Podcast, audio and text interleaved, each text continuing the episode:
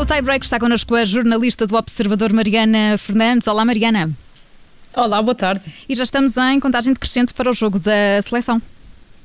Sim, é verdade. E Portugal arranca hoje, a partir de um quarto para as oito, o apuramento para o próximo jogo, eh, para o próximo Campeonato do Mundo em 2022, no Qatar.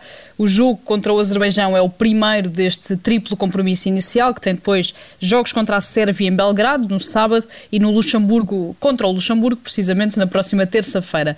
Este jogo contra o Azerbaijão acontece num sítio bem conhecido, também bem confortável para Cristiano Ronaldo, isto porque é em Turim, é no estádio da Juventus. Já se sabe que Fernando Santos tem algumas baixas para estes jogos de qualificação. Pepe lesionou-se com o Porto e foi eh, substituído na convocatória por Luís Neto.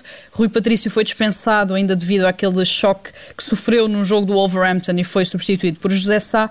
E também Rafael Guerreiro, que se lesionou eh, há algumas semanas ao serviço do Borussia Dortmund, acabou por deixar a convocatória, sendo que Fernando Santos não chamou ninguém para o substituir.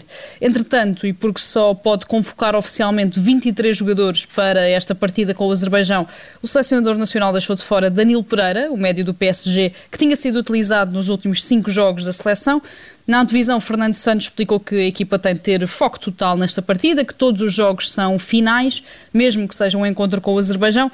O selecionador cumpriu hoje o jogo 80 ao comando da seleção e pode chegar à vitória 50, ele que já é de forma destacada o selecionador com mais jogos e com mais vitórias por Portugal. E porque estamos a pouco menos de uma hora do apito inicial, a verdade é que também já temos 11 de Portugal, com esse destaque que é o facto de Nuno Mendes, o jovem lateral do Sporting, ser titular na esquerda da defesa e, portanto, vai estrear-se a titular nesta que é a primeira internacionalização pela seleção e também com destaque para Domingos Duarte, que é o central titular ao lado de Ruban Dias, com José Fonte a ficar no banco. Portugal que, eh, para perceber-se também a dimensão desta equipa, tem jogadores como José Fonte, como João Félix, como Bruno Fernandes eh, e como Diogo Jota no banco de suplentes. Nós por aqui na Rádio Observador vamos acompanhar tudo numa emissão especial que começa depois das notícias das sete, emissão coordenada pelo jornalista Aníbal Rebelo e que terá relato do André Maia e também do João Felipe Cruz.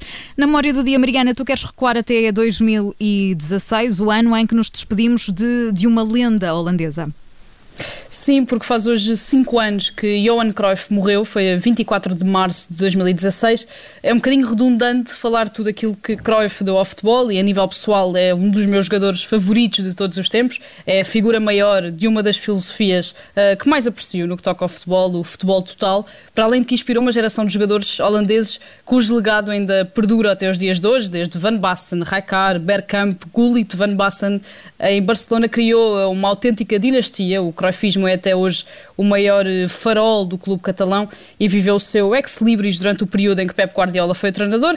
Guardiola que leva o exemplo e os ensinamentos de Cruyff para qualquer lado para onde vá, seja o Bayern Munique, seja agora o Manchester City, é talvez a maior extensão na atualidade daquilo que foi eh, Cruyff enquanto jogador, também enquanto treinador mas a verdade é que cinco anos depois de ter morrido, Cruyff está hoje mais presente do que nunca. Ao longo da recente campanha eleitoral no Barcelona foi mencionado por todos os candidatos de forma contínua, de forma persistente, principalmente por aquele que acabou por ganhar, por Juan Laporta, e a verdade é que parece que Cruyff é sempre uma espécie de trunfo de campanha no Barcelona, fica sempre bem falar do holandês, cai sempre bem indicar o holandês como uma inspiração, como um exemplo a seguir, e ao comando do Barcelona está nesta altura também Ronald Koeman, um holandês que é um discípulo de Cruyff, e na seleção holandesa estão a surgir novas referências à sua imagem, como De Ligt, como Van Dijk, como De Jong e como Van de Beek, é uma geração enorme de novos jogadores, muitos deles, a maioria deles, formados no Ajax, Ajax, que beberam de tudo aquilo que Cruyff deixou.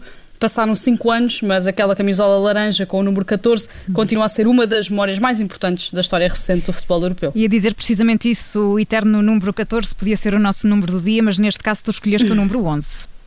Sim, o número 11, e acabei de falar nele precisamente, e vamos voltar a falar de Van Basten. E escolhemos aqui o número 11 porque é o número da lei do fora de jogo, a regra do fora de jogo, que é uma das bases do futebol moderno e que Van Basten precisamente uh, quer eliminar. Ora, o antigo internacional holandês, estrela do Ajax, estrela do Milan, numa entrevista à Sky Sports, uh, explicou que está convencido que a regra do fora de jogo não é boa para o futebol e gostaria de que pelo menos pudesse experimentar jogar sem foras de jogo, portanto fazer alguns testes piloto sem a regra para se perceber o que acontecia. O Van Basten foi, como sabemos, três vezes bola de ouro, é um dos jogadores mais importantes de todos os tempos, foi diretor técnico da FIFA entre 2016 e 2018 e ainda acrescentou nesta entrevista que acredita que as equipas encontrariam uma forma de jogar sem o fora de jogo. Ele explicou de uma forma um bocadinho mais técnica, mais detalhada, que a linha defensiva iria crescer mais, eh, descer mais, aliás, sem o fora de jogo, e que existiriam mais oportunidades de golo, que a tarefa de defender seria muito mais exigente e que o campo também ficaria maior. Deu ainda o exemplo do tempo útil de jogo, ou seja, que hoje em dia se perde muito com as análises do VAR para perceber se um determinado jogador está em fora de jogo ou não. Tempo esse que, no entender de Van Basten, poderia ser utilizado para jogar efetivamente e para dar mais emoção e mais adrenalina à partida.